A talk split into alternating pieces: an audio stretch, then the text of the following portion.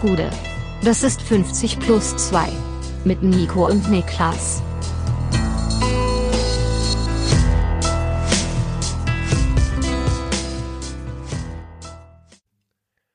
»50 plus 2, zweite Bundesliga Spezial. Mein Name ist Nico Heimer und bei mir sitzt der Mann, der glaubt, Kai Pflaume sei eine Obstsorte, Niklas Levinso. Er ist ja auch eine. Die sogenannte Ehrenpflaume. Stimmt, das ist, ist also eine eigene Obstsorte. Ja. Ja, ja. Ist Pflaume wieder so ein Ding, wo es heißt, die Pflaume ist keine Frucht, die ist eine Nuss oder so? Es ist ja eine Steinfrucht, glaube ich, eine, Pflaume. Ach, stimmt, ne? ja, Also ein ich glaube, Stein es in der Mitte, ist, ja. Ich glaube, eine Pflaume hat einen ganz legitimen Fruchtcase für sich. Ja. Ich glaube, den, den kann man ihr nicht wegnehmen. Ich habe eine Frage an dich. Ja? Warum nehmen wir Brumm Brumm weiter in Kauf? Warum hört der Fahrradweg hier einfach auf? Weiß ich nicht, aber es ist ein schöner Slogan von irgendeiner Radfahrdemo, oder? Heute Morgen, Ja. bei mir, also ich habe es natürlich gehört und es war wie so eine Art Mallorca-Hit für Fahrradfahren. Das ist wirklich das, was die singen oder rufen, oder was? Ich, hab ich bin da auf dem Balkon raus, weil ich gehört habe, okay, draußen geht was ab. Und dann sind die vorbeigerollt und die Line, die ich aus dem Song, der über die Boxen lief, aufgeschnappt habe, war halt, warum nehmen wir Brumm Brumm weiter in Kauf? Warum hört der Fahrradweg einfach hier auf? Und das fand ich schon ziemlich gut. weißt du, ging, ging's da um einen, um einen speziellen, warum? Warum denn Brumm, Brumm? Ich weiß auch nicht, aber warum nehmen wir Brumm Brumm weiter in Kauf? Das hat halt echt Malle-Hit-Potenzial. ne? Das ist halt wirklich. Warum nehmen wir? Ja, okay. Ähm, aber gab's da, also ging's da um einen Fahrradweg speziell oder glaubst du, das ist einfach der Slogan? Und glaubst du, die fahren durch die Stadt und zeigen auf alle Fahrradwege, die enden und sagen, warum nehmen wir Brumm, Brumm weiter? Ich weiß nicht, aber die sind bei mir Ich will mich darüber nicht lustig unterm machen, Balkon aber- vorbeigezogen und ich dachte, ey, der bangt direkt. Das war Genau, ein Banger so- in meinen Man Augen. muss es einordnen. Wir wollen uns nicht lustig machen, aber es ist natürlich inhärent einfach ein bisschen lustig, die, lustig. was die da machen. Das ist auch lustig, das kann man nicht anders sagen. Ja, wir sitzen übrigens, für alle, die sich wundern, vielleicht ist die Soundqualität heute nicht 100% das, was wir von uns kennen. Wir geben uns Mühe. Wir nehmen zum allerersten Mal 50 plus 2 in unserem neuen Studio auf. Und äh, hier wird es ja auch dann irgendwann in ferner Zukunft ein eigenes designiertes Audiostudio geben, einen Podcastraum geben. Aber aktuell noch nicht. Das heißt, wir sitzen im großen Raum und hoffen, ähm, dass es halbwegs passt. Das ist passt, ja. Ich muss aber auch sagen, ich bin auch bald nicht mehr bereit, Brumm Brumm in Kauf zu nehmen. Ja. Denn ich bin am Wochenende ja mit dem Fahrrad unterwegs gewesen. Ich war ja in der Lausitz. Ähm, und wir sind am Sonntag zurückgefahren und meine Begleitung hatte eine Fahrradpanne. Oh. Was dafür gesorgt hat, dass ich so für drei Kilometer oder sowas, ähm, also ke- kennt man ja, wenn jemand eine Panne hat, aber das Fahrrad noch rollen kann. bin und dann gemerkt habe, die sind nicht mehr da. Oder, oder er, die Begleitung. Ah, scheiße. Nee, äh, aber ich bin gefahren und ich bin gefahren und habe dann ge- geschoben halt. Das heißt, ich bin gefahren und Ja. hab dann mit der Hand am Rücken der anderen Person die Person Ja, ja, mitgeschoben, weil das halt, weil, also Was ein, war denn das für eine Panne? ähm, ein Pedalarm ist abgefallen. Oh. Das heißt, man konnte nicht mehr treten, Ja, weil nur okay. noch ein Pedale da war. Ich habe mich gerade gefragt, Ähm, ne? man denkt sofort an eine Platten und dann ist Schieben ja auch Dann ist Schieben schwierig, aber Ja. Mhm. es war tatsächlich ein Pedal, das abgefallen ist. Und wir sind gefahren und ich würde meinen, wenn du von hinten kommst und du siehst, da fahren zwei Leute und die eine Person ist die andere mit der, mit der Hand am Rücken, Ja. sollte ein normaler Mensch zusammensetzen können, dass da vielleicht eine Panne vorliegt und irgendwas Besonderes der Fall ist. Und die Menge an Leuten auf so einer popeligen Dorfstraße im Nirgendwo, wo nix los war, an einem Sonntag, die von hinten schon, als sie uns nur gesehen haben, dass wir die Dreistigkeit besaßen, nebeneinander zu fahren, ein Hubkonzert gestartet haben Wirklich? in unsere Richtung. Also wir sind von vier oder fünf verschiedenen Autos angehupt worden auf eine Art und Weise. Da ist richtig wirklich der Hass in mir aufgestiegen, mit jedem einzelnen Huper mehr. Also was ich dir sagen kann, ist, ich war jetzt nun auch länger in der ländlichen Region oder eine Woche und äh, da wurde auch Auto gefahren, als ginge es wirklich darum, die Verkehrstotenstatistik möglichst hoch zu halten. Also ein Wahnsinn, wie da geballert worden ist. Wirklich, das war halt so, ich war da so im, vielleicht sagt's ein bisschen Leuten was so im Umkreis Löwenberger Land, äh, Gransee und sowas.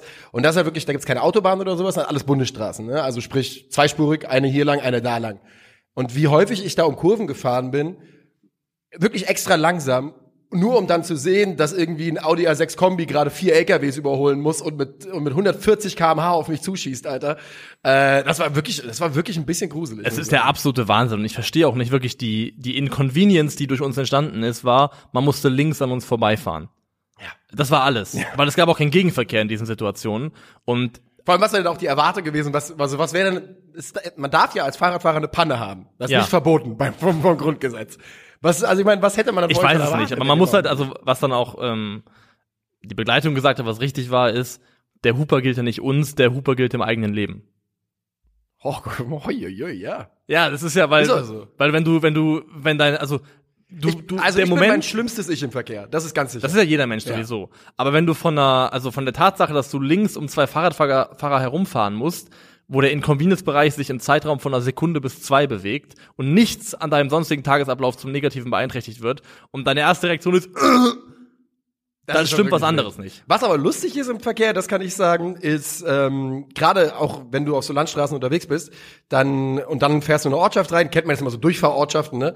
Und da ist ja häufiger mal eine Ampel drin. Und die Leute, die länger auf einer Landstraße gefahren sind, holen immer das Handy raus. Und was ein Riesengag ist, ist mit der Hand auf der Hupe zu warten und in der Sekunde, wo es grün wird, einfach die Leute so anzuhupen, äh, dass sie losfahren, habe ich auf jeden Fall, habe ich mir Spaß draus gemacht auf diesem Trip, äh, weil ich mir gedacht habe, hier kann ich Arschloch sein und äh, hab ein paar Leute angehupt, um sie zu erschrecken. Hier bin ich Mensch, hier kann ich Arschloch sein. So ist es.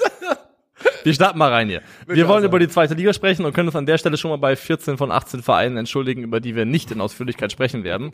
Wir werden uns konzentrieren auf die Big Four der zweiten Bundesliga. Und das sind natürlich äh, Schalke, Hertha, der HSV und Kaiserslautern. Kaiserslautern. Die Big Four, du sagst es. ähm, es ist die von, ja, fast von Gott vorgegebene Auswahl, die wir hier getroffen haben auf diese vier Vereine. Und wollen mal so ein bisschen gucken, ähm, was sich verändert hat im Verlauf zur abgelaufenen Saison und wie wir ähm, die Mannschaften einschätzen in Bezug natürlich im Blick aufs Aufstiegsrennen, denn der FCK vielleicht in Abstrichen, äh, ist es bei den anderen drei genannten Vereinen natürlich ganz klares Ziel, äh, in die Bundesliga zurückzukehren. Das sind die großen Favoriten. Das ist ganz klar. Ähm, ob sie es dann auf dem Papier auch, ob sie es wirklich sind oder nur auf dem Papier, das muss sich zeigen. Und ich finde, da gibt es die ein oder andere Mannschaft, bei der man definitiv einen Case dafür machen kann, dass sie ein Papiertiger sind, stand jetzt. Aber wir wollen mal reinschauen. Wir wollen reinstarten mit äh, Schalke 04. So ist es.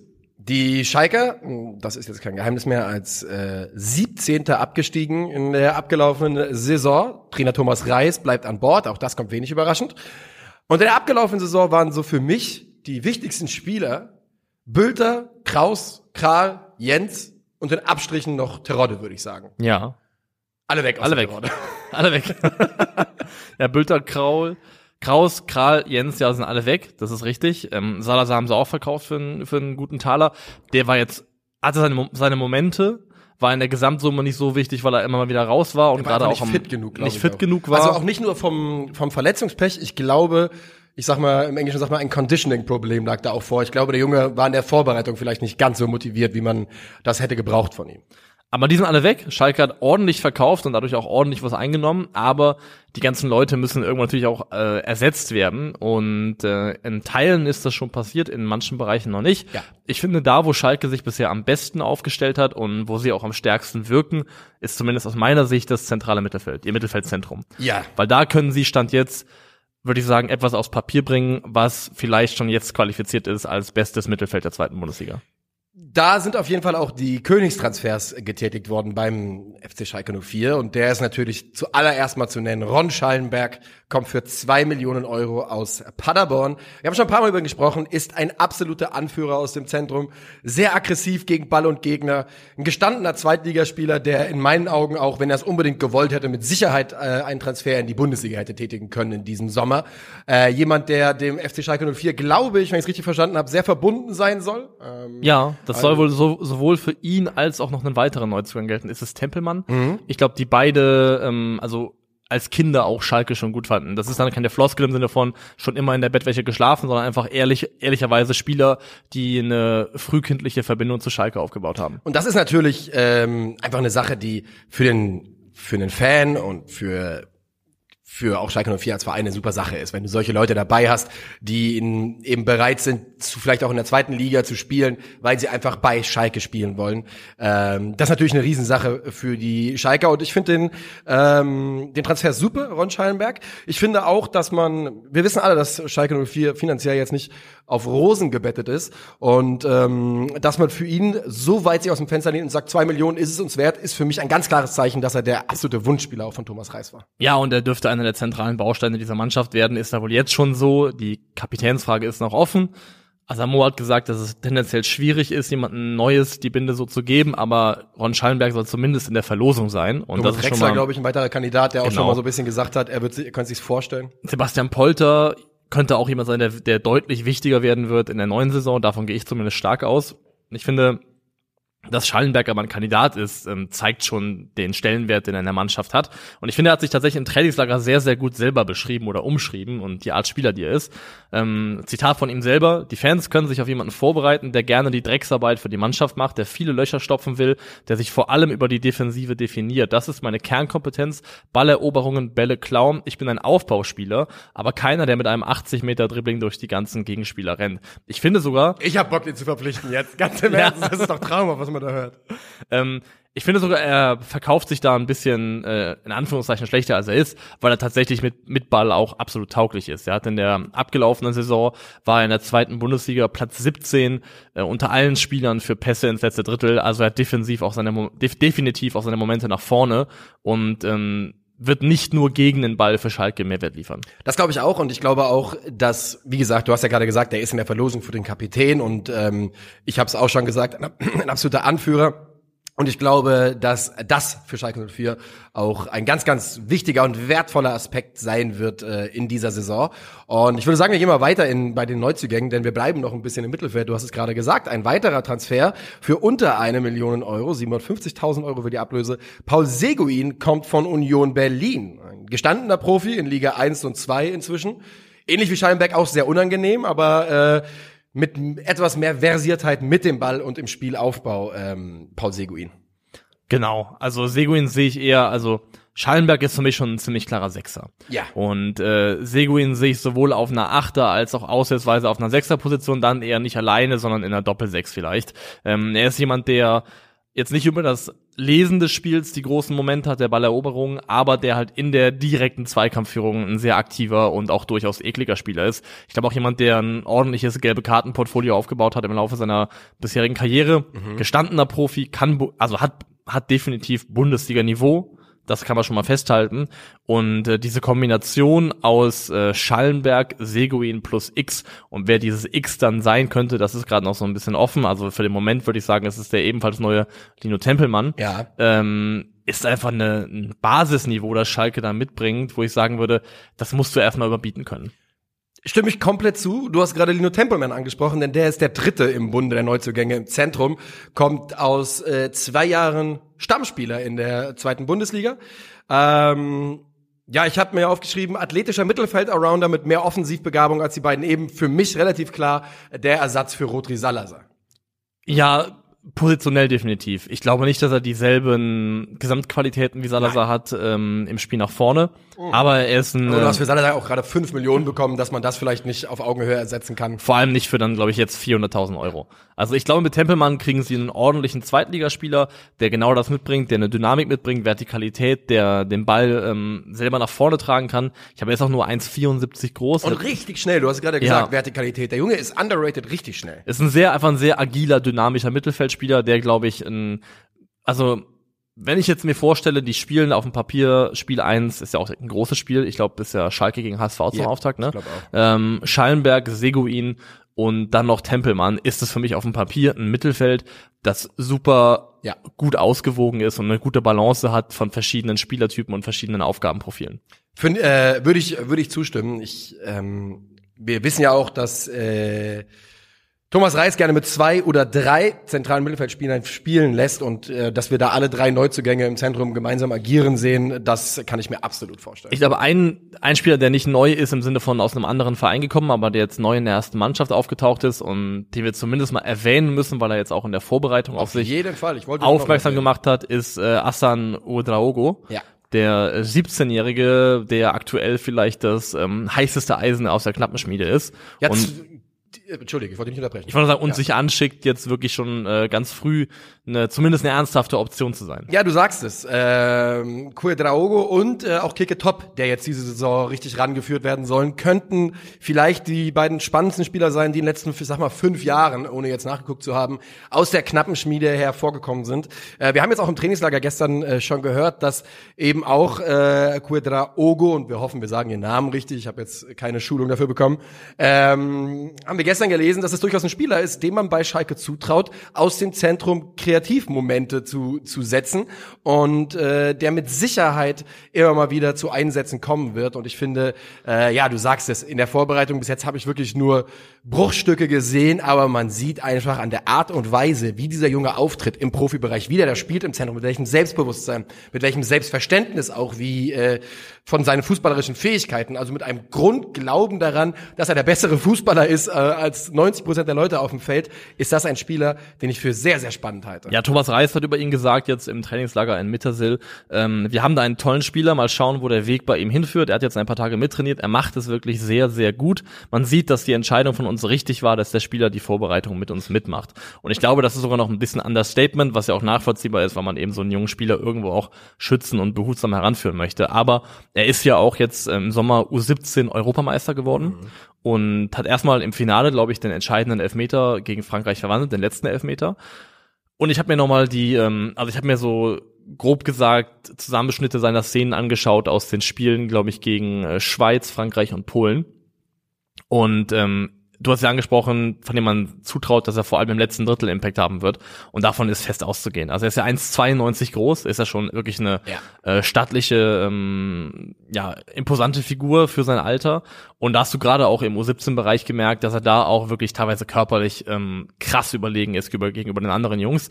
Und da teilweise auch den einen oder anderen schlampigen Moment äh, kompensieren konnte, technischen, durch seine Körperlichkeit. Aber grundsätzlich finde ich, ist er ein technisch sehr, sehr toller Spieler, der auf engem Raum äh, den Ball wirklich äh, sehr stark führt, vor allem für seine Größe. Es gibt auf Twitter einen User, der heißt Ballferner Zehner, der macht so Scouting, im, vor allem im, im Nachwuchsbereich, ist sehr, sehr viel unterwegs, so im, in, in deutschen U-Mannschaften und kennt mhm. sich da gut aus, der über ihn geschrieben hat, der agile Schalker hat alles, was ein moderner Achter, Zehner braucht. Er ist athletisch, schnell und technisch stark. Aufgrund seiner körperlichen Gegebenheiten bin ich mir sicher, dass er noch vor seinem 18. Geburtstag sein Profidebüt geben wird. Absolutes Top-Talent. Ja. Und das ist, glaube ich, ein, äh, ein, Urteil, das ich nach meiner kurzen, einfach kurz ja. mal reingeschaut, absolut nachvollziehen kann, wo das herkommt.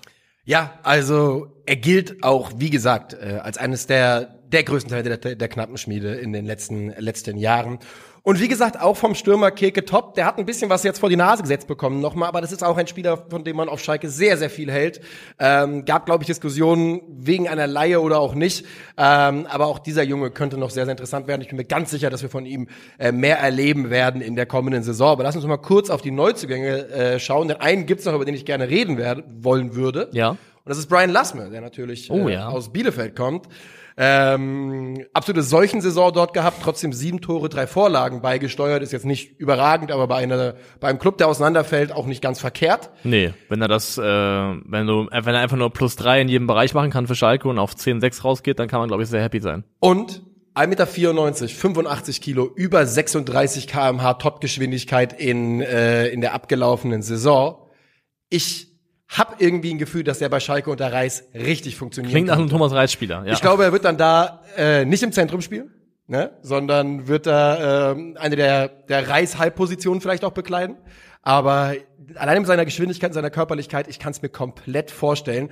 Und für mich ist Brian Lasme, und ich hoffe Brian Lasme, ich weiß es nicht, der Mann ist, äh, ich meine Franzose, ähm, ein Spieler, wo ich so, denn Schalke 04 braucht Unterschiedsspieler. Das ist das, wo ich in dem Kader aktuell so ein bisschen draufschaue und, und, mich halt frage, die sind zwar von der Grundqualität wahrscheinlich besser als die gesamte Liga, als die meisten in dieser Liga, aber wer sind so die Spieler, die hier Kreativmomente und Unterschiedsspieler ähm, sein könnten? Und da ist für mich Brian Lassmer einer der Jungs, wo ich drauf gucke und mir Hoffnung mache als Schalker. Kann ich verstehen, weil das, das Anlagenpaket ähm, ist definitiv da. Du hast vollkommen recht damit, dass also solchen Saison in Bielefeld, ich finde trotzdem, dass das Scoring-Output an sich sehr in Ordnung ist dafür.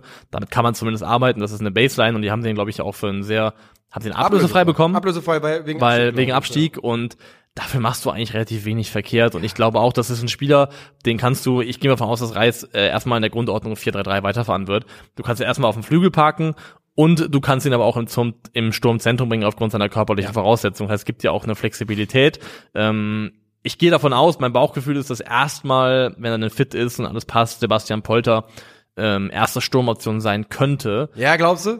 Glaubst du nicht, dass T-Rod in der zweiten Liga nochmal, äh, auch wenn ein Jahr Offseason war, äh, ich glaube schon. Ich glaube, Tirode wird am Anfang. Es ist schwer zu sagen, ne? Ja. Also Tirodes Quote ist natürlich in der zweiten Liga nicht zu übertreffen, aber er ist mittlerweile ja auch schon immer älter und älter geworden. Ja, ja. Und ähm, Polters Quote ist auch nicht so schlecht, 42 Tore in 88 Zweitligaspielen.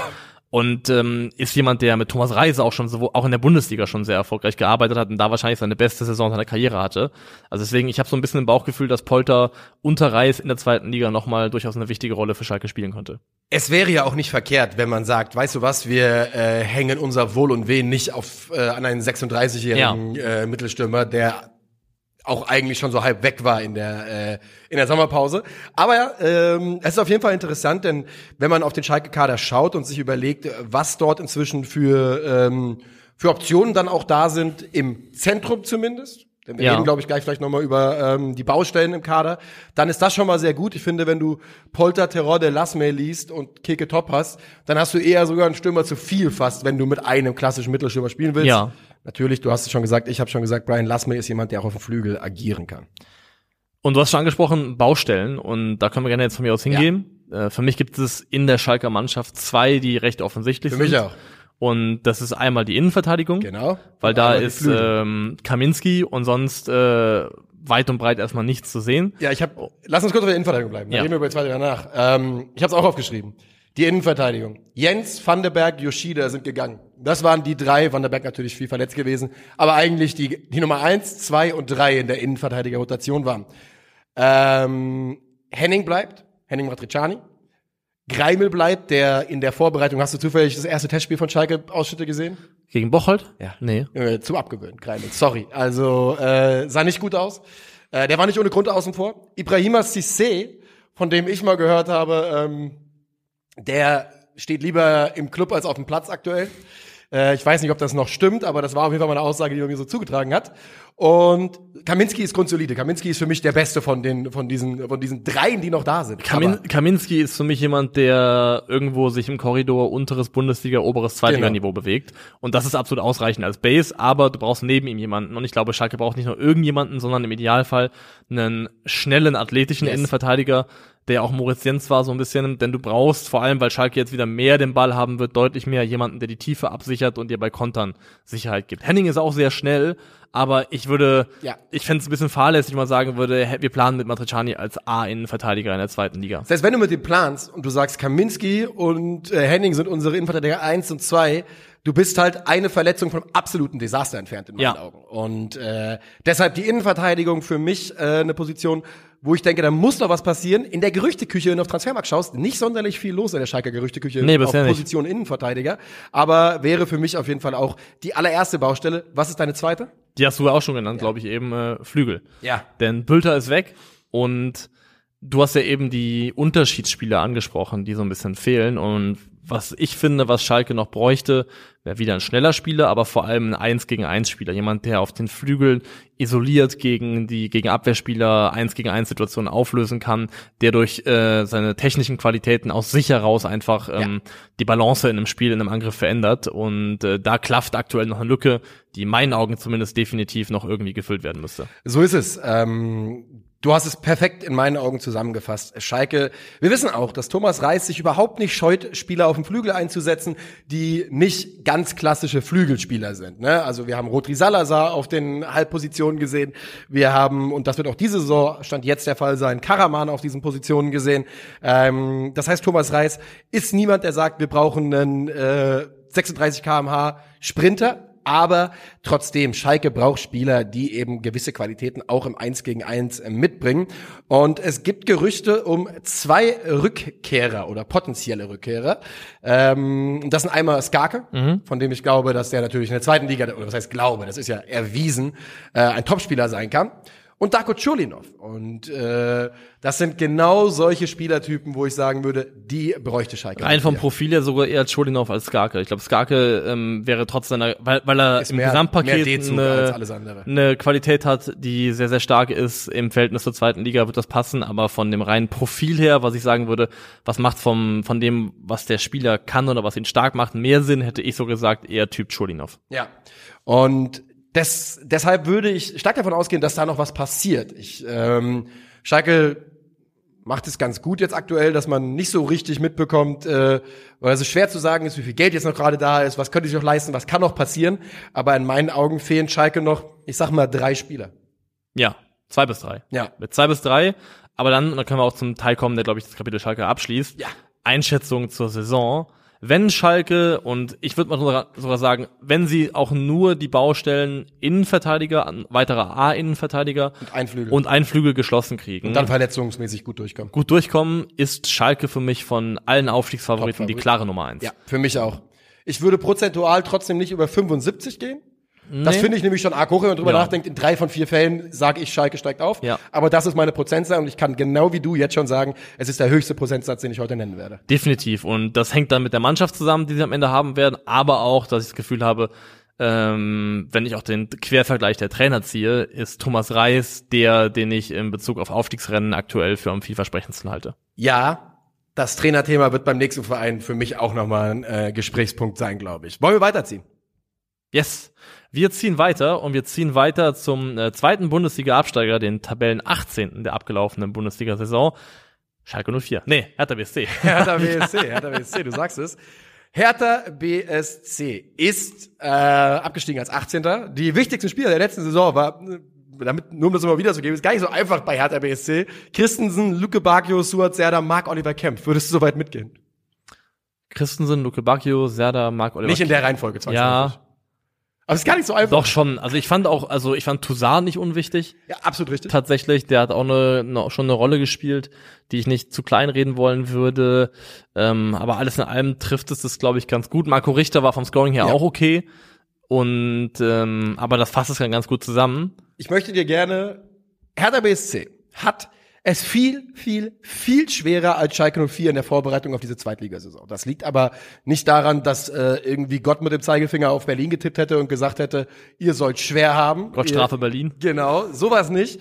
Es war Lars Windhorst eher oder die Ära Bobic, die Ära Preetz, die Ära Windhorst, deren Altlasten man bei Hertha BSC noch dermaßen abzubauen hat. Es ist wirklich absurd. Ich möchte mal kurz ähm, vorlesen, wer den Verein bis jetzt verlassen hat und wer ähm, noch auf den kolportierten Streichlisten steht. Jesse Gangkamp ist äh, zu Eintracht Frankfurt gewechselt, 4 Millionen Euro. Omar Alderet nach Laie zu Getafe, 4 Millionen Euro. Assasibar nach Argentinien 2,5, Maxi Mittelstädt zum VfB 500.000, Cigerzi, das war ein kurzer Stopp, ist zurück in der Türkei, Ankara Gücü, Jovetic raus, Boetius raus, Plattenhardt raus, Rune Jahrstein raus, Kevin Prinz Boateng möchte sich heute oder morgen entscheiden, ob er noch weitergeht. Ijuke raus, Laie zu Ende, Suncic raus, Laie zu Ende, Piatek soll noch dich. gehen. Bitte? Verpiss dich. sag Verpiss ich dich, genau. Und jetzt die Spieler, die noch gehen sollen und die zum Teil absurde Verträge haben. Piontek, Lücke Bacchio, Tussa, Serda, Christensen, Schwolo, Cefuig, Kanga, Rogel und Maolida. Ja.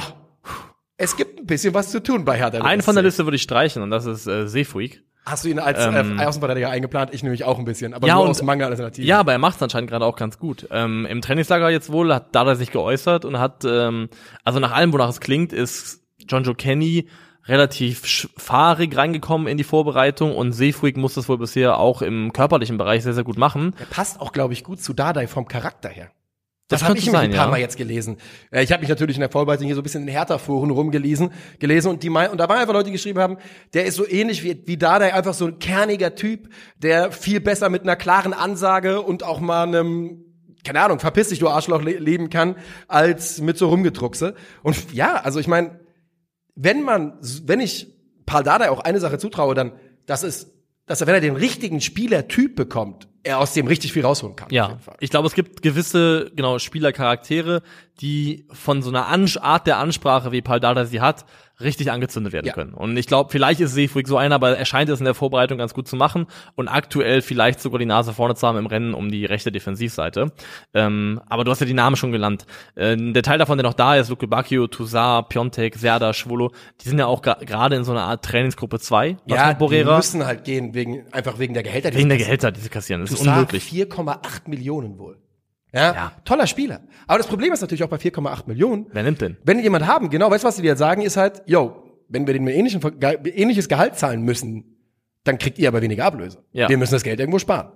Und dann geht er für eine minimale Ablöse, damit er überhaupt geht. Aber sie müssen gehen und diese Trainingsgruppe 2 kann wohl auch nicht von Dauer sein aus rechtlichen Gründen, aber ist wohl aktuell der Fall, während Hertha im Trainingslager ist. Ähm, und das ist dann auch schon das Teil des großen Problems und auch jetzt vernünftig irgendwie eine Prognose zu treffen, wie es um Hertha bestellt ist, weil dieser Kader wirkt so unfertig, Ja. das wirkt wie so eine Großbaustelle, dass man seriös fast gar keine Prognose abgeben kann. Aber Fakt ist halt, du hast so viele fehlende Planbarkeit.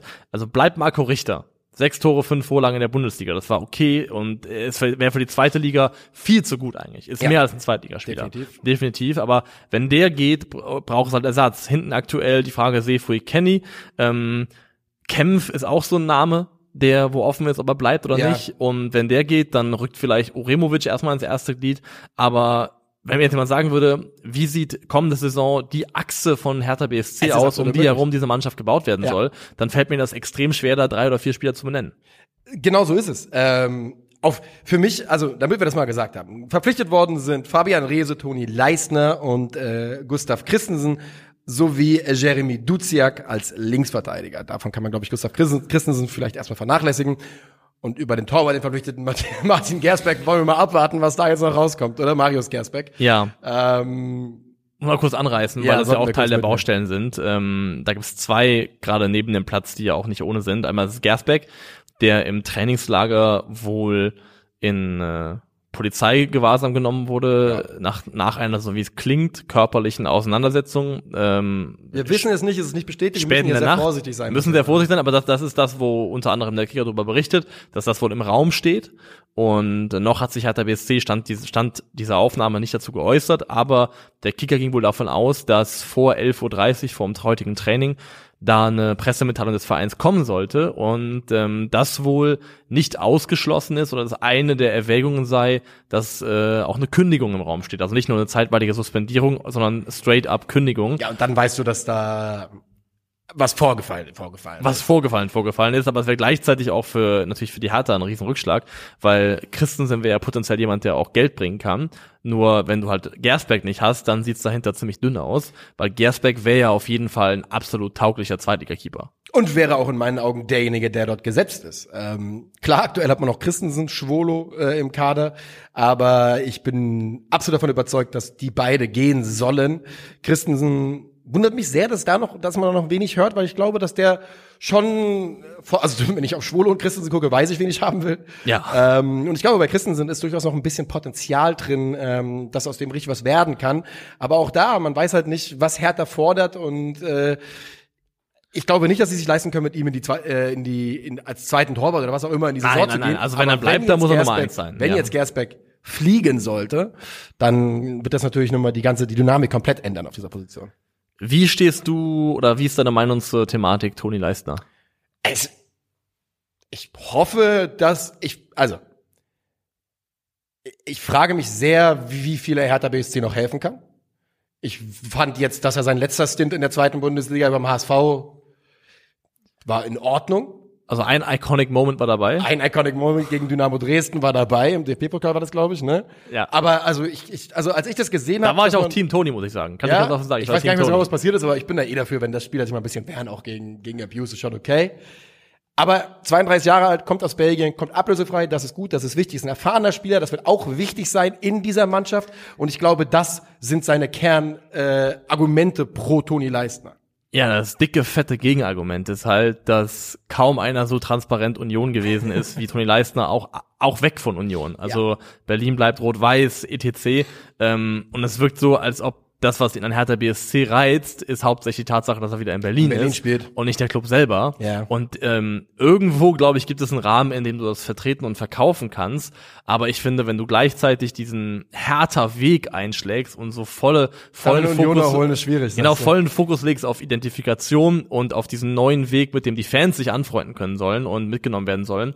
Und dann holst du jemanden, der sehr, sehr transparent damit umgegangen ist, dass er den Stadtrivalen, ähm, der einem komplett den Rang abgelaufen hat, äh, deutlich, deutlich ähm, höher hat auf seinem persönlichen Sympathieranking, finde ich zumindest mindestens mal unglücklich. Also wenn man Toni Ja. Leistner nicht holen muss, dann kann ich schon verstehen, dass man, dass andere, die ein oder anderen Fans sagen, ey, ganz ehrlich, warum setzt ihr uns so einen vor die Nase?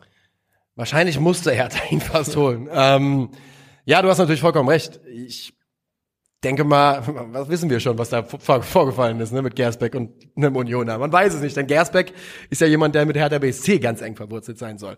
Von daher wäre es natürlich auch wirklich schwierig, wenn, äh, sch- schade für Gersbeck, wenn das nicht klappt. Aber auf der anderen Seite, wenn du jemandem auf die Nuss gehauen haben solltest, wir wissen noch nicht, was passiert ist, ist es halt schwierig. Ähm, wir haben noch nicht darüber geredet, wir haben schon, Fabian Reese ist ein weiterer ablösefreier Zugang von Holstein Kiel. Ja, ich glaube, der hatte ganz klar mit einem Bundesliga-Transfer eigentlich äh, gehofft, bisschen Geplant. ärgerlich für ihn, geplant. Ähm, aber ist natürlich jetzt ein Spieler, der Hertha gut zu Gesicht steht von der Qualität her, das ist vollkommen klar. Also er ist seit drei Jahren ein absolut zuverlässiger Scorer in der zweiten Liga, hatte in ähm, 2021 8 Scorer, 21, 22 9 Scorer und ist dann in der abgelaufenen Saison, kann man sagen, explodiert mit elf Toren und zehn Vorlagen und hat da eigentlich eine Saison gespielt, die ihn qualifiziert hätte, in der kommenden Saison zumindest mal sein Glück in der Bundesliga versuchen zu dürfen. Ja, das äh, würde ich auch zustimmen. Ich würde sagen, wir gehen mal zu dem Thema Baustellen, weil ich finde, da haben wir bei Hertha ein bisschen Ja, was abzuarbeiten. ich würde Rese gerne nochmal als Spieler kurz ein bisschen Ja, einfangen. bitte. Ähm, denn ich finde wirklich, dass der Hertha da vielleicht sportlich sogar ein, ein Glücksgriff gelungen ist im Verhältnis. Denn Rese ist mit beiden Füßen stark. Ich habe mir alle seine Scorer nochmal angeschaut aus der abgelaufenen Saison. Stark mit beiden Füßen, kann man links und rechts abschließen, kann man links und rechts flanken. Er hat eine physische Komponente, die ihn interessant macht. Er ist ja 1,86 groß, hat für Kiel ja auch hin und wieder mal im Zentrum gespielt und du siehst auch, wenn du die Spiele schaust, dass er unheimlich gute Läufe in die Tiefe hat, die meistens so angeschrägt Richtung Zentrum gehen. Ja. Also jemand, der auch dann ähm, hinzieht Richtung Mitte, Richtung Strafraum und den Raum wirklich sehr, sehr gut beläuft und das auch stark macht. Ähm, und ich glaube, da ist der Hertha sportlich ein sehr, sehr guter Fit gelungen. Ich hätte jetzt sogar noch eigentlich anmerken wollen, dass, so wie es nach außen wirkt, ihnen auch vom äh, Charakter her ein sehr spannender Fit gelungen ist, weil er hatte ja diesen Moment, der für sehr viel, ähm, also idiotischerweise für viel Aufmerksamkeit gesorgt hat, weil er bei der Vorstellung, äh, bei seinem Vorstellungsfoto, glaube ich, die Fingernägel lackiert hatte, aber dann auch sehr offensiv und selbstbewusst gesagt hat, ja, das habe ich da Bock drauf gehabt und genauso soll es ja auch sein. wie kann man, ähm, wie kann das überhaupt irgendein Thema? Aber gut, Ja, also, das, Hat also das nicht David Beckham vor 20 Jahren gemacht? ja, und Ronaldo hat es auch schon gemacht, was auch immer. Es ist, ist vollkommen egal. Ähm, es ist, also, dass es ein Thema ist, ist schon idiotisch in sich. Ja. Jetzt ist halt, also Fabian Rehse zumindest temporär auch auf der ominösen Memphis Depay Like-Liste aufgetaucht. Das ähm, macht es ein, gibt ein bisschen Geschmäckle bei, aber eigentlich wirkt der so in Summe wie ein re relativ spannender Profi, der, glaube ich, auch bei Hertha einige abholen könnte und das Potenzial hätte, in meinen Augen zumindest ein Publikumsliebling zu werden. Ja, wir hoffen's. Äh, wir hoffen's für Hertha BSC, denn auch sowas wird man brauchen. Ich glaube, Publikumsliebling, da sind einfach andere Namen prädestiniert für, denn wir werden bei Hertha Jugend forscht erleben äh, in dieser Saison. Ich glaube, da führt gar kein Weg dran vorbei. Lass uns mal auf die Baustellen gucken. Die allererste Riesenbaustelle für mich, defensives Mittelfeld. Denn Ja. du hast schlicht einfach niemanden. Sigerci ist weg, äh, zurück in der Türkei. Toussaint kannst du nicht halten. Sagst, kannst du auf gar keinen Fall halten. Und dann hast du Gechter und Dardai, die so, die das spielen können. Und ich finde, wir haben Martin Dardai in der abgelaufenen Saison nochmal auf der 6 gesehen. Ich glaube zweimal. Und ich glaube, da war auch eigentlich die einhellige Meinung unter Hertha-Fans. Brauchen wir vielleicht nicht unbedingt wieder, zumindest nicht als derjenige, der das Spiel gestalten soll. Vielleicht geht's in der zweiten Liga besser als in der ersten. Höchstwahrscheinlich ging, Ja. ging es da besser. Und bei Linus Gechter weiß ich überhaupt nicht, ob er in den letzten Jahren auf der 6 mal gespielt hat ähm, oder nur Innenverteidiger. Ich bin ja prinzipiell großer Fan von, von Gechter, aber ähm, das wäre für mich eine Position, wo Hertha ganz dringend noch ran muss. Und das ist ja auch da, wo sie ähm, am wahrscheinlich Königstransfer baggern. Also Diego Demme ist ja das große Thema. Ja. Und da bräuchten sie Ähm. immer noch einen in meinen Augen, by the way. Ja. Also wirklich, ich finde, die brauchen zwei Spieler noch für die Position. Aber ja. Aber Diego Demme ist der große Name und da ist es wohl so, dass der hat ja nur Vertrag bis 2024 und es liegt wohl auch nicht am Spieler, glaube ich. Aber egal, ob es um ganz, ganz große Transfers oder kleine geht, Napoli ist nie ein leichter Verhandlungspartner. und da liegt man wohl ablösetechnisch noch ein Stück weit auseinander. Nicht so groß, wie es einst mal hieß. Ich glaube, da hieß erst, Napoli würde hier Richtung 4, 5 Millionen gehen. Ich glaube, so eklatant ist es noch nicht. Aber die halbe Million, die Hertha bisher geboten hat, die hat auf jeden Fall nicht ausgereicht. Ähm, aber es wäre, glaube ich, ganz hilfreich, jemanden an Bord zu kriegen und vor allem früh, weil Diego Demme hat ja auch das Potenzial, ein absoluter Führungsspieler zu werden, aber dafür müsste er halt zeit, zeitnah mal aufschlagen. Ja. Denn das darf man nicht vergessen, in anderthalb Wochen geht die Saison los. Äh, ne? Wirklich. Und bei Hertha, das ist nämlich meine große Sorge. Ich habe da ein Gefühl, dass wir da in anderthalb Wochen eine Elf erleben werden, die absolut zusammengeschustert ist und nichts mit der Mannschaft vielleicht auch zu tun hat, die wir dann in, in zwei Monaten sehen. Oder äh, jetzt haben wir noch, was haben wir noch, sechs Wochen Transferfenster, die wir dann Ja. in sieben Wochen erleben werden. Und das ist auch meine größte Sorge bezüglich Hertha BSC, ist, dass die Mannschaft, die zum Saisonstart auf dem Platz steht, noch sehr, sehr unfertig sein wird und noch nicht so gut, dass sie der eigentlich angedachten Favoritenrolle auch kon konstant gerecht werden kann. Nächste Baustelle für mich. ZOM, rechter Flügel habe ich mal aufgeschrieben. Also so die Offensivpositionen, das sind aktuell fähig, das sind aktuell Martin Winkler und Marco Richter im Kader. So. Also ich glaube, wenn, wenn Hertha mit der Flügelzange äh, in der ersten Reihe in die Saison geht, äh, Rese und Richter, ist es absolute Top-Qualität. Aber ich glaube nicht, dass Richter in, in der zweiten Liga bleiben will. Ich kann es mir einfach nicht vorstellen. Aber Also. Augsburg kann sich wohl grundsätzlich vorstellen, äh, eine Rückholoption. Köln-Gerüchte, ne? Köln-Gerüchte. Also mal schauen, was da noch passiert. Wenn er gehen sollte, hast du vollkommen recht. Dann klafft da auch die nächste große qualitative Lücke. Solange er da ist, hätte ich gesagt, Rese plus Richter ist zumindest in der ersten Elf eine, eine In der ersten, Top-Zange. aber dahinter hast du dann nichts mehr. Ja. Na, also wirklich, Martin Winkler ist der nächste Kandidat. Und das, äh, das, das heißt gar nichts Negatives über Martin Winkler. Aber wir haben ja noch nichts von ihm gesehen. Danny Scherhardt wird ein Name sein, der links auftauchen wird. Das ist ja auch, insgesamt ist es ja, das ist das, was mir Sorge und Hoffnung zugleich machen würde als Hertha-Fan, denn ich hätte übertrieben Bock auf eine Saison mit viel von den jungen Leuten. Aber das ist eben auch meine ganz große Frage bei Hertha BSC. Wir wissen kein bisschen, wie gut die sind. Stand jetzt für mich, könnte ich mir auch vorstellen, dass Jürgen Eichberger mal zumindest Innenver- Rechtsverteidiger Nummer zwei ist. Also Ja. erster Backup. Auch da. Wie gut ist der Junge? Hat der Zweitliganiveau? Hat der gehobenes Zweitliganiveau? Denn das ist das, was Hertha BSC braucht. Und wenn man im Forum von der Hertha liest, dann ist da, wie gesagt, prinzipiell eine ordentliche Stimmung mit den, dass so viele Youngster dabei sind. Aber Hertha BSC muss das Ziel haben, Wiederaufstieg. Und da finde ich, werden vielleicht einige der eigenen jungen Spieler tendenziell doch fast ein bisschen überschätzt in der, in der Wahrnehmung. Oder zumindest sehr positiv wahrgenommen, ohne dass wir wirklich wissen, ob es dafür eine äh, Grundlage gibt. Das ist zumindest die große Frage, die im Raum steht, ob du diesen härter Weg, den Weg mit äh, klarem Fokus auch auf eigene Talente, ob der in Einklang zu bringen ist mit der Ambition, sofort in die Bundesliga wieder aufzusteigen. Ich- und daran habe ich große Zweifel. Ich auch. Ich auch. Ich bin, ich bin all vor der Hertha-Weg und ganz im Ernst, wenn Hertha jetzt ähm, eine Saison, was auch immer, wenn Hertha jetzt nicht direkt aufsteigt, aufsteigt ja, und nochmal in der zweiten Liga bleiben muss, dann ist das für mich nicht der Fehler der aktuellen sportlichen Führung. Nee, nee, Das nee, will nee. ich mal ganz klar sagen. Denn was die aktuell, die fahren hier auf einer Schiene, die, die sitzen im Zug, fahren 80 km/h und müssen so wie im Cartoon die ganze Zeit noch die Schienen vor sich hinlegen, damit der Zug überhaupt weiterfahren kann. Und ähm, da äh, wirklich tun sie gut daran, wenn Hertha überhaupt halbwegs gesund finanziell aus dieser Saison wieder rauskommt.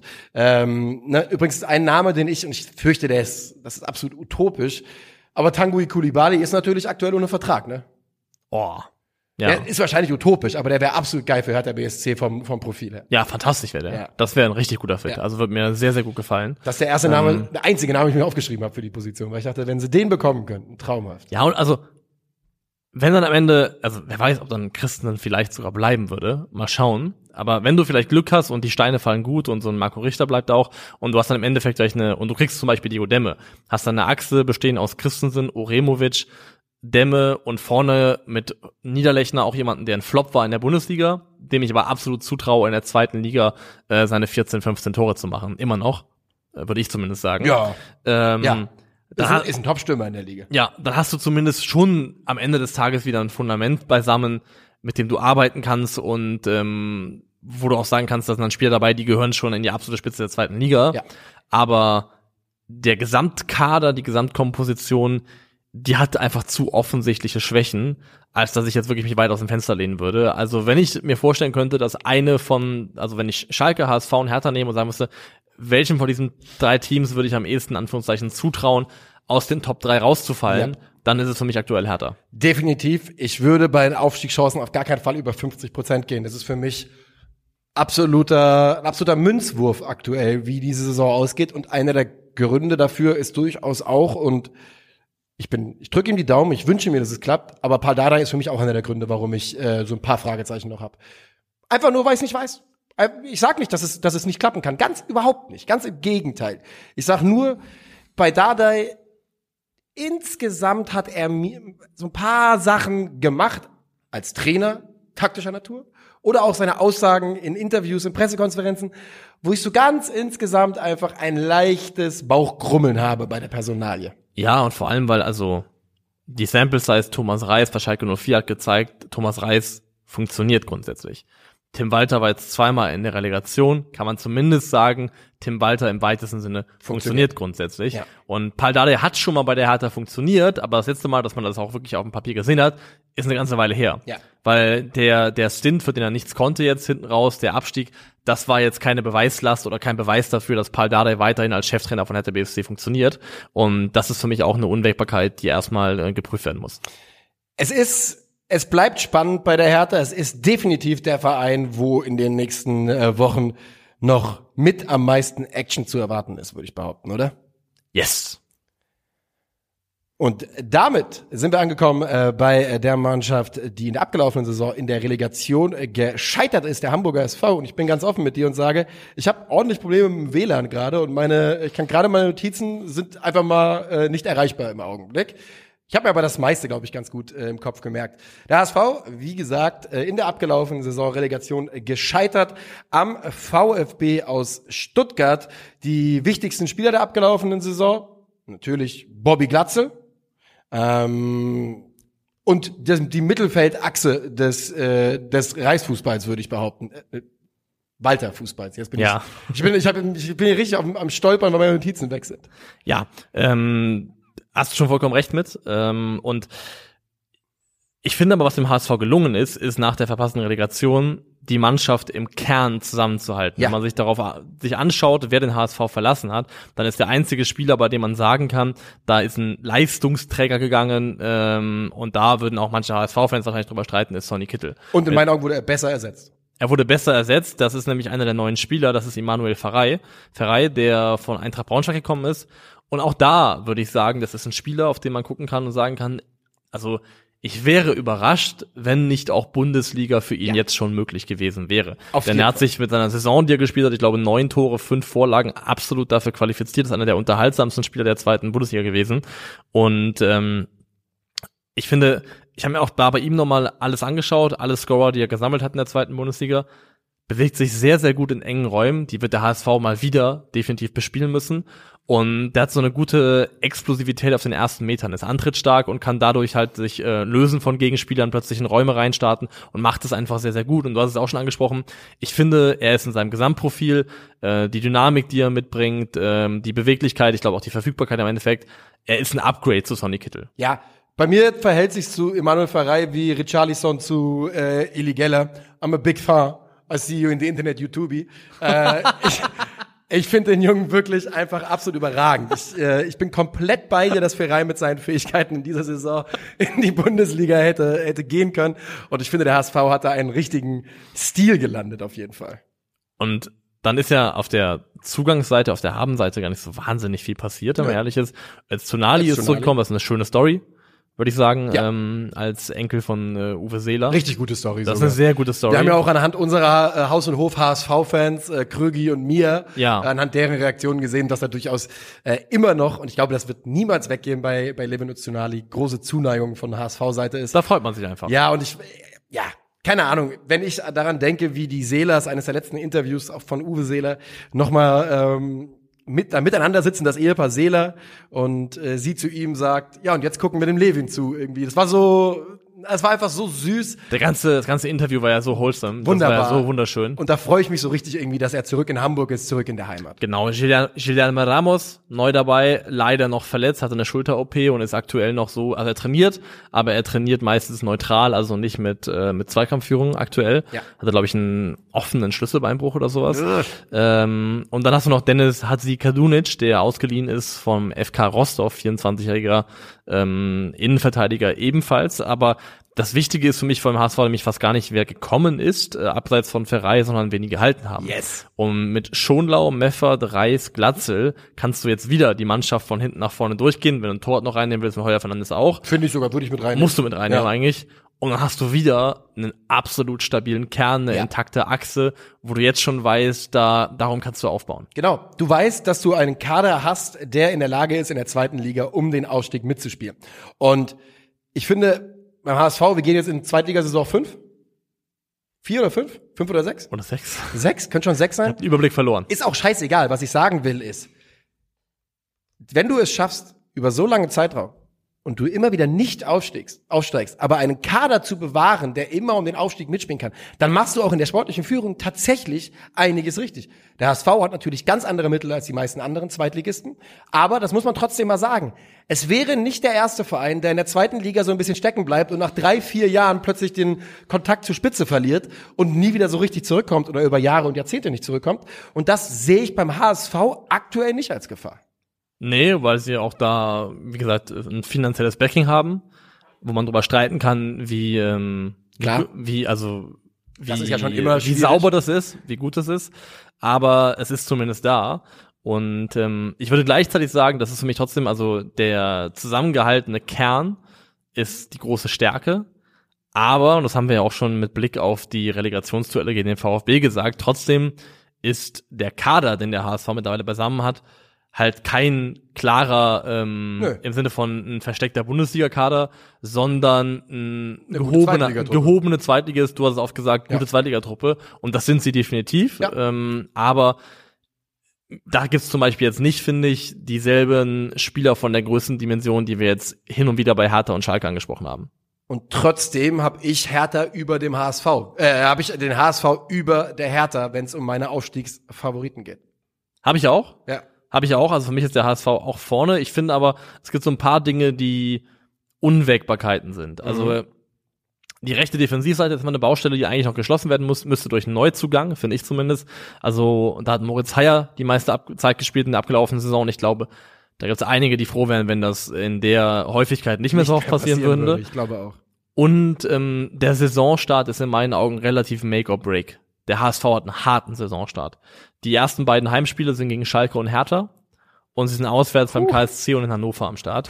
und wenn du nach einer verpassten Relegation, die ja ein Negativerlebnis ist, ähm, eventuell scheiße in die Saison reinkommst und ähm, Negativerlebnisse und Ergebnisse sammelst, gerade zum Start, glaube ich, kann eine negative Dynamik entstehen, auch medial in der Medienlandschaft Hamburg rund um Tim Walter herum, der ja auch eine äh, Glaubst du, dass er so, so wenig Kredit hat, dass wenn, also ich meine, klar, ein Fehlstart ist ein Fehlstart, ähm, aber dass es so schnell gehen kann? Also ich glaube, er hat guten Kredit im Verein, intern, weil er ja von Jonas Bolte auch absolut den Rücken gestärkt kriegt. Aber ich glaube nicht, dass Tim Walter im Medienkosmos Hamburg und er rund da einen, abs- eine wahnsinnig gute Stellung genießt, weil er dafür einfach auch zu wenig Menschenfänger ist, zumindest nach außen hin. Ich glaube, es ist ihm auch einfach nicht wichtig genug. Ne? Er versucht es Ja. ja auch gar nicht so sehr.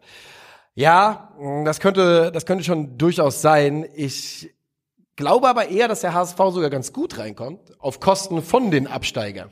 Das könnte ich mir irgendwie Es ist vorstellen. ja beides Das ist möglich. Das ist ja, deswegen sage ich ja Make, Logisch, or, ja, make or genau. Break. Ja. Wenn, wenn du zum Anfang sowohl Schalke als auch Hertha schlagen kannst zu Hause, dann hast du direkt mal Dann einen, bist du in der Schiene, ne? Ja. Du hast, du hast direkt mal eine Machtdemonstration hinter dir. Du hast mal gezeigt, dass du mit den vermeintlich größten Aufstiegsfavoriten mithalten kannst. kannst. Alter. Zweite Liga gehört uns. Das ist ähm, You merely adopted the dark. Ja. I was born I in. was born in der zweite Liga. Ja. Oh, I didn't see the. Bundesliga until I was a grown man. Ausgerechnet über den HSV, Junge. Ah, schön. ähm, deswegen sage ich Make or Break, aber auf dem Papier sage ich auch, ich finde, und ich finde auch, dass die Art und Weise, wie Ludovic Reis sich zum HSV bekannt hat, Ja, super. ähm, super schön. Ähm, auf dem Papier sage ich auch, der HSV ist für mich nach Schalke der zweite Aufstiegsfavorit. Ich würde so bei 60 Prozent, 60, 65 Prozent irgendwie sie einordnen.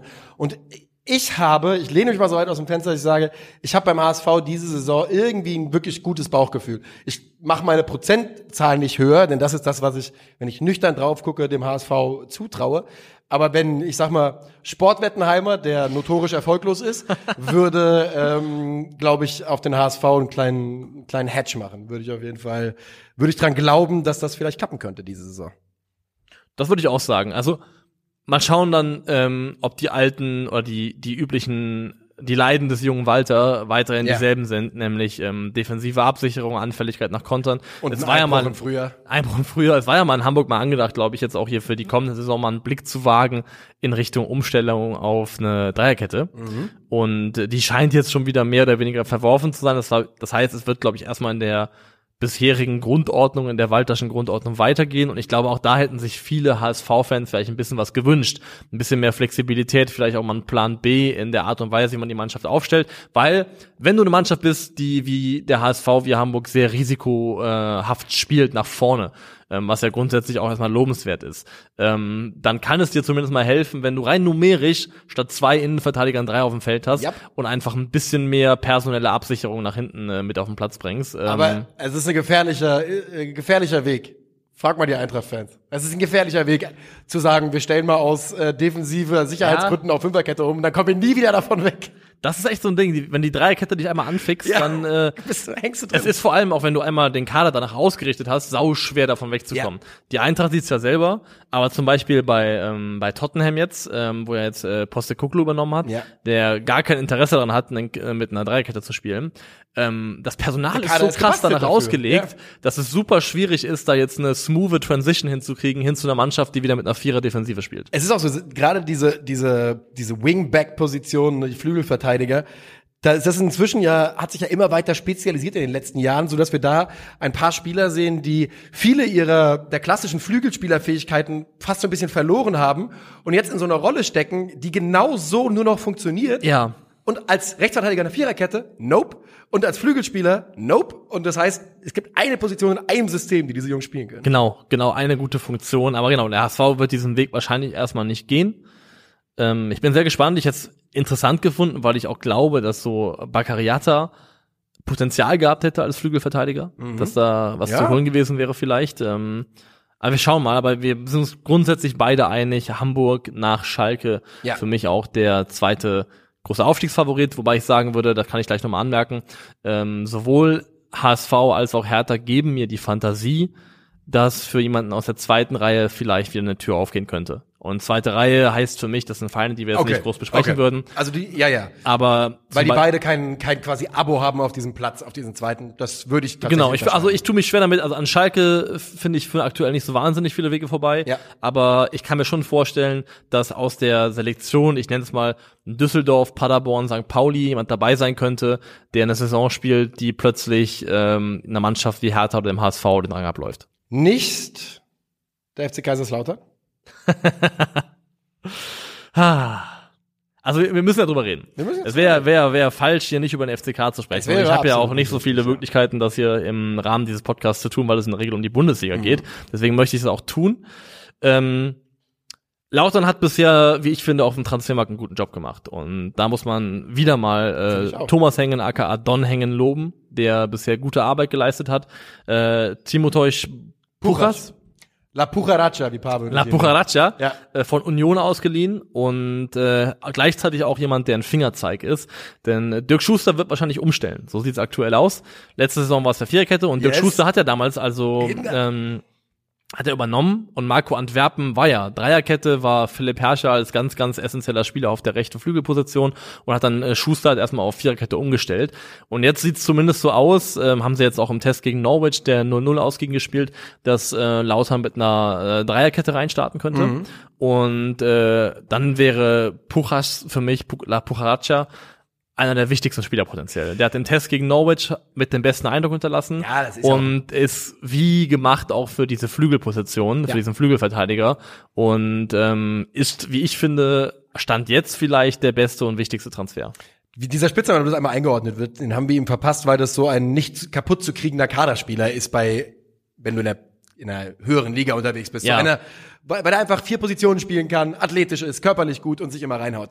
Ähm, und ja, ich würde mich anschließen. Ich finde das auch einen absoluten Fingerzeig, diesen Transfer. Ich finde auch übrigens die Verpflichtung von Jan Elvedi eine gute Sache. Ja, äh, definitiv, definitiv. ein Spieler, der äh, sagen wir mal, gehobenes Zweitliganiveau hat. Und ähm, für mich, also ich stecke da nicht so, nah, so drin wie du und ich glaube, ein paar Baustellen gibt's auch im Lautern-Kader immer noch, oder? Ja, die gibt es noch, ähm, definitiv. Ich würde noch von den neuen ansprechen, Tobias Raschel von Fürth gekommen. Und auch da kann ich mir vorstellen, dass er für Lautern enorm wichtig werden könnte. Denn er hat mit seinen 23 Jahren nach wie vor Potenzial und er ist, ähm, also Lautern hat einen sehr, sehr guten, wie ich finde, für Zweitliga-Verhältnisse einen wirklich guten Sechser mit Nihus. Und sie haben einen wirklich tauglichen Zehner mit Philipp Clement, den ich auch gleich kurz ansprechen möchte. Ja. Ähm, dazwischen haben sie jemanden wie Marlon Ritter, der das auch stark gemacht hat in der abgelaufenen Saison, auch ein Publikumsliebling war, aber der trotzdem relativ hohes Volumen an Ballverlusten hatte und äh, immer so ein bisschen Hit or Miss gewesen ist. Und Tobias Raschel könnte da schon so ein weiterer Schritt sein und gibt da auf jeden Fall nochmal eine neue Qualität und ist gleichzeitig auch jemand, den ich so als Box-to-Box-Spieler als wichtiges Verbindungsstück zwischen Abwehr und Mittelfeld sehen könnte. Ja, Ähm, ist ja auch ein Spieler, der also paar, paar, paar Kernqualitäten hat, wie die. Also ich weiß nicht, ob Tobias Raschel schon jemals pumpen musste während einem Fußballspiel. Das ist wirklich jemand, der ein Meter- Motor. Das ist ein Motor. Ähm, und du sagst es, ich glaube auch, dass es ein Spieler ist, der durchaus noch ein bisschen äh, Potenzial hat, um zu wachsen. Genau. Ähm, Verbesserungspotenzial oder Baustellen im Kader gibt es für mich aktuell äh, zwei, die sehr offensichtlich sind. Einmal ist es auch Innenverteidigung, weil Mhm. auch wenn du Dreierkette spielen willst, würde einfach das gut tun, noch einen weiteren dazu zu holen. Ähm, und da ist ja der Flirt läuft ja jetzt schon seit Wochen und Monaten, ist ja eine Rückholaktion von Dominik Heinz, die im Raum steht. Ja, das wäre so Und, ähm, geil. Das wäre so. Es wäre mega schön, wär es wäre super cool, perfekt. ich würde es auch, Ja. würd's auch total feiern, aber aktuell kommt da noch nicht, noch nicht so richtig Bewegung rein. Und wenn das nicht klappen sollte, müsste irgendein anderer Innenverteidiger kommen. Und die weitere Personalie ist ähm, vorne im Angriffszentrum eine wirklich brauchbare Alternative zu Terence Boyd. Nix gegen ähm, ähm, Lex, Lex Tiger Lobinger, Ja, aber er hat guter Name. aber hat nicht die Qualität, um da wirklich Boyd auch Konkurrenz zu machen oder vielleicht auch ein guten, gutes Gegenstück zu ihm zu sein in einem Doppelsturm zum Beispiel. Ja. Und ähm, da ist ja einer von euch im Gespräch, äh, Ragnar Ache. Ragnar Ache, genau so ist es. Ähm, ist natürlich einer der Stürmer, die zu Eintracht Frankfurt zurückgekehrt sind und unbedingt gehen müssen. Davon gibt's einige. Ne? Weil wir können ja eigentlich aussuchen. Wenn- Also Ache ist steht zur Verfügung, Ali Ackmann wäre zu haben, äh, Boré, Alario müssen, muss einer von beiden zumindest noch gehen. Und wir haben auch noch Matanovic von St. Pauli, glaube ich, müsste jetzt auch aktuell wieder bei, bei der Eintracht sein. Äh, also sucht euch einen aus. Ähm, woran hapert es mit Ragnar Ache? Ich glaube am Geld. Ähm, an der Summe, die da, ich glaube, Frankfurt hätte gerne eine Million. Was? Und äh, Okay. das ist aktuell Finde ich schon viel, sag ich Äh, ehrlich. Da ist man sich noch nicht einig geworden und der, ich glaube, Lautern ist auch nicht als einziger Club interessiert. Fortuna Düsseldorf ist wohl auch in der Verlosung. Mal schauen. Ähm, Ich glaube, da spielt es auch durchaus eine Rolle, dass du dann als Eintracht Frankfurt vielleicht beim FCK noch immer, äh, ich sag mal, 20 Prozent on top schlägst. ja, nehmen kann man immer, ne? Aber ja, Robin Koch, jetzt Kevin Trapp, aber Das ähm, ist leider das, äh, ne, das ist dann das Schicksal von, wenn sich die, die Kräfteverhältnisse verschieben. Ne? Ja, ähm, aber ich fänd's spannend, weil das, also ist ganz klar, wo, wonach da gesucht wird beim FCK. Also Körperlichkeit natürlich bei Ragnar Ache, aber Tempo. Ja. Und wenn man sich anschaut, du hast mit äh, Opoku und Redondo zwei super schnelle Spieler schon im Kader und du würdest mit Ragnar Ache, wo du ja gesagt hast, 36 km/h Über schon auf der Uhr 36 gehabt, letztes Jahr ähm, schnell gewesen in der zweiten ähm, und dann haben sie aus Paderborn noch Tachi dazu geholt, der auch enorm viel Tempo hat. Du siehst schon, dass, wenn man mit Terence Boyd ausklammert, dass die offensive Ausrichtung schon dahin geht, wirklich Gegnern wehtun zu können mit einer blitzschnellen Offensive, die auch richtig gefährlich sein kann in Umschaltmomenten. Und ähm, ich bin gespannt, wie es dann am Ende aussieht. Ich würde mir wünschen, äh, Lautern spielt in einem äh, 3-5-2. Hab da auch eine, eine Taktik, die ein anderer Twitter-User, FCK-Fan, ich glaube Tim Redondo Season nennt sich der Account, äh, schon aufgestellt hat. Da hätte ich ähm, Opoku auf der einen Schiene und Puchas auf der anderen Schiene, Raschel und Nihüs nebeneinander im Mittelfeld, davor dann Clement und im Idealfall eine Doppelspitze aus Ache und Boyd. Ähm, Clement ganz einfach, weil Philipp Clement kannst du vor allem, wenn du nur zwei zentrale Mittelfeldspieler hast, zum Beispiel im 3-4-3, kannst du nicht als einen der beiden Achter spielen lassen. Dazu macht er einfach zu wenig gegen den Ball. Da muss sich der andere wirklich totlaufen. Und äh, gleichzeitig ist die 10 auch Philipp Clemens beste Position. Und er ist kein Neuzugang, aber ich würde mir wünschen, dass er noch viel, viel wichtiger wird. Also drei Tore, fünf Vorlagen in 24 Einsätzen war okay, aber er soll erstens mehr spielen, mehr in der Startelf stehen und ich würde mir wünschen, dass sein Scoring-Output nochmal nach oben geht, weil das reine Talent, die fußballerischen Fähigkeiten von Philipp Clement, Ja. ist ganz klar, ist der beste Spieler im Kader. Da, da, das, das fußballerische Talent von Philipp Clement ist für mich das eines Bundesligaspielers. Ja. Ganz klar. Ähm, warum das nicht langfristig geklappt hat, das ist dann eine ganz andere Frage. Was jetzt die Chancen angeht von Lautern in der kommenden Saison. Also erstmal, ich bin super froh, dass Dirk Schuster diesen Weg geht, dass er die Mannschaft taktisch flexibler aufstellt, weil wenn das alles so kommen sollte, kannst du wirklich zwischen einer, also einem 4-2-3-1, zwischen einem 4-4-2, du kannst zwischen einem 3-4-3 und einem 3-5-2 super variabel ähm, dich umstellen und hast das, hast das Spielermaterial äh, dafür. Ähm, aber auch wenn Hertha und der HSV federn lassen sollten, Lautern ist in meinen Augen nicht die Mannschaft, die ich als erste auf der Liste habe, um in dieses Vakuum einzustoßen. Nee. Ähm, wenn ich eine realistische Einschätzung abgeben müsste mit Blick auf die kommende Saison, habe ich zwei Wünsche. Erstens eine spielerische Weiterentwicklung im Vergleich zur abgelaufenen Saison, vor allem mit Blick auf die Rückrunde. Aber wenn man sieht, wie bescheiden die Rückrunde im Verhältnis zur Hinrunde war, ich wünsche mir einen einstelligen Tabellenplatz. Sie wurden Neunter in der letzten Saison und wenn sie wieder einen einstelligen Tabellenplatz holen, bin ich total zufrieden und bin ich happy. Und mehr Wünsche habe ich eigentlich gar nicht. Das reicht mir. Wenn man so guckt, welcher Mannschaft traut man hier, um, na gut, jetzt ist es eh zu spät, einen weiteren Anglizismus zu benutzen, äh, eine Cinderella-Story zu. Wer ist Ja. hier die, die, es gibt ja manchmal so eine Mannschaft, wo man plötzlich über die, über das Jahr dann denkt, oh, was denn da passiert?